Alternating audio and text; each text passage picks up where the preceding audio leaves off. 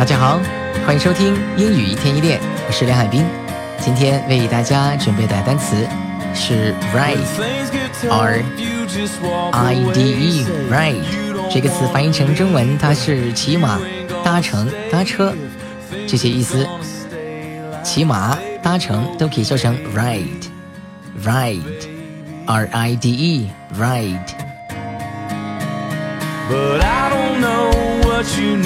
我小时候就学会骑马了，可以说成 I learned to ride as a child.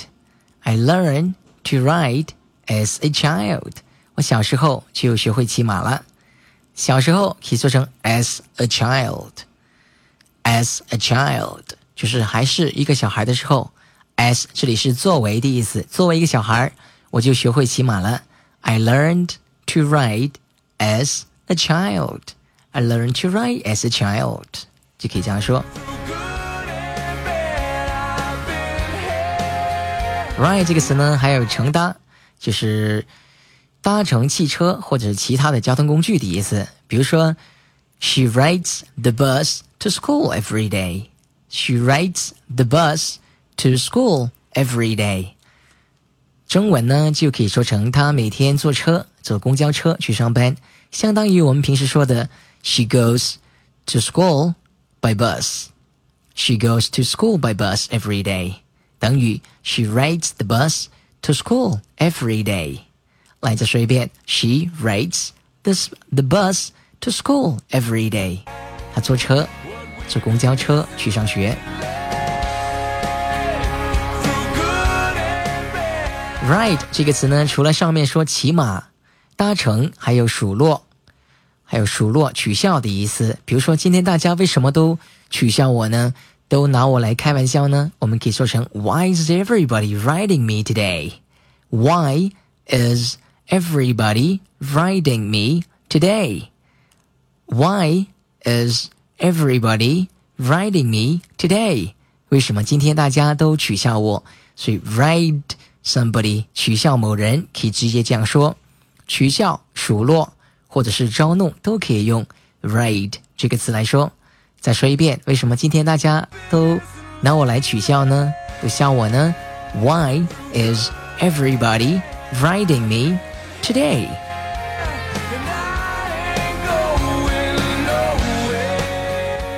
好，下面说一个用法，习惯用法，说成 be riding high。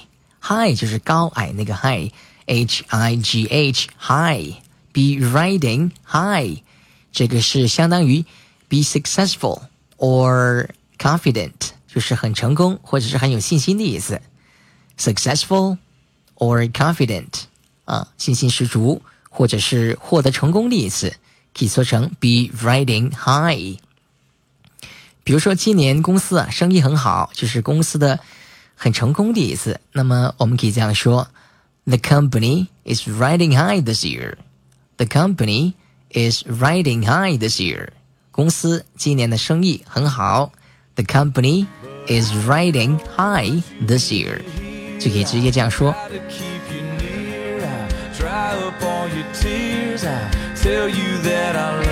好，我们再学一个搭配，叫 ride on something。Ride on something。中文是依赖于或者是依靠的意思，比如说我的未来、我的将来 全看这这一次面试了，可以说成 My whole future is riding on this interview. My whole future, my whole future is riding on this interview. 那么我的未来全靠什么？可以直接说成 My whole future is riding on，加个东西就可以了。这是面试，this interview。right? My whole future is riding on this interview. 我的未来全靠这次面试了。所以 ride on something 依靠、依赖的意思。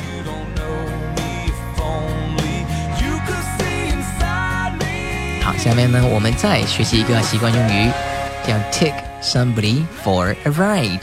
take somebody for a ride 是指欺骗或者是愚弄的意思。相当于 cheat someone or trick Right, cheat or a trick，非常简单。那他只是玩弄你的，take somebody for a ride 就可以说成 She was just taking you for a ride. She was just taking you for a ride. 这个词应该很好理解，因为 ride 是兜风的意思，它只是把你呃就是带去兜兜风啊，兜完之后就不要了，然后就是愚弄玩，就是这个玩弄或者是欺骗的意思。Take somebody for a ride. She was just taking you for a ride. 只是呃送你去兜兜风啊，然后就算了。So he uh, well she was just taking you for a ride, nothing else, right？她只是愚弄你而已，没有别的事情，right? She was just taking you for a ride，就可以这样说。所以 take somebody for a ride 是欺骗、愚弄的意思。Very easy。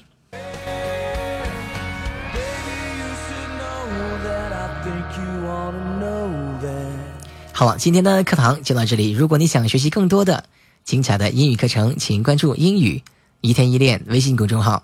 英语一天一练微信公众号。All right, now, thank you very much for listening to our program. This is your personal English coach, Simon with Simon Education. Bye for now. I'll see you next time. When things get tough, you just walk away. Say you don't want to